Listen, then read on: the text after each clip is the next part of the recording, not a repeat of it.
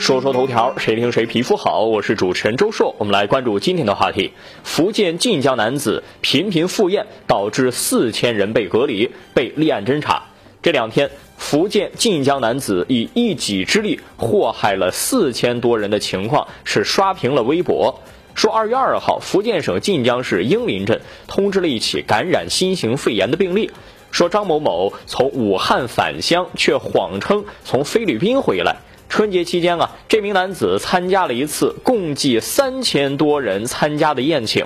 另外呢，这名男子还参加了东石镇婚宴等等。现在除了该名男子之外，有七个人确诊了感染新型肺炎，而有四千多人被要求居家医学观察。目前，张某某已经被当地公安机关立案侦查。这个事情从两个层面来看，一个就是涉事男子。明明已经携带了新型冠状病毒，还刻意隐瞒病史，去参加大规模的宴席，跟人划拳喝酒。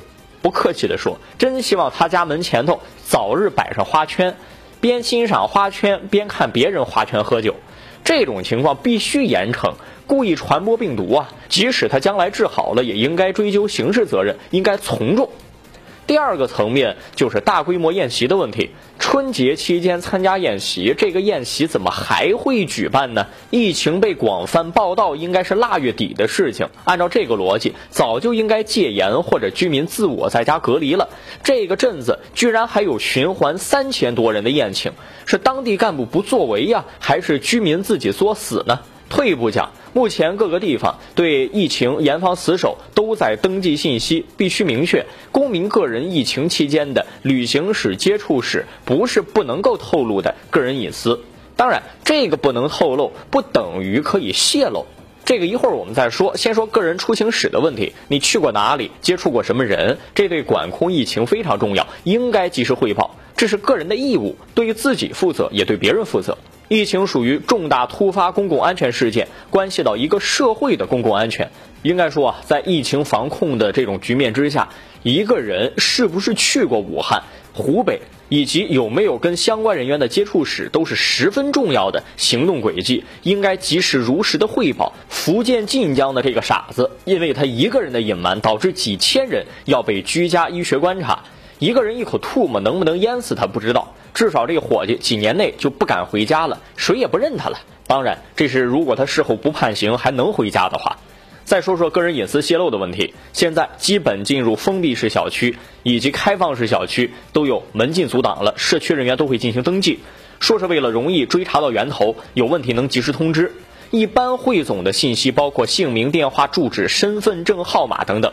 必要性不必要性暂且不说，特殊时期我们能够接受，但是希望将来不要把我的信息泄露了。泄露的方式有很多，能够接触到这些登记簿的人也有不少。如果没有良好的保护措施，那么你就不应该揽这个瓷器活。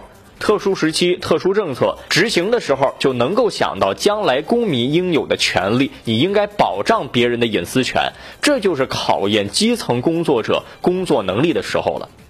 来关注下个事儿，我们继续说新型冠状病毒感染的肺炎疫情有关消息的去伪存真。第一个说上海一居民家中爆炸，因为女的烧菜，男的做家务喷洒酒精，这是谣言。第二，直升飞机冲破封锁线，像电影一样直达武汉，这是谣言。第三，下雪天不要玩雪，会感染新型冠状病毒，这是谣言。第四，乳酸菌素片可以治疗新型冠状病毒肺炎，这也是谣言。第五，口含姜片出门可以预防新型冠状病毒是谣言。第六，童子尿可以预防新型冠状病毒，这是伪科学。说说头条，谁听谁皮肤好。我是主持人周硕，下期节目咱们接着说。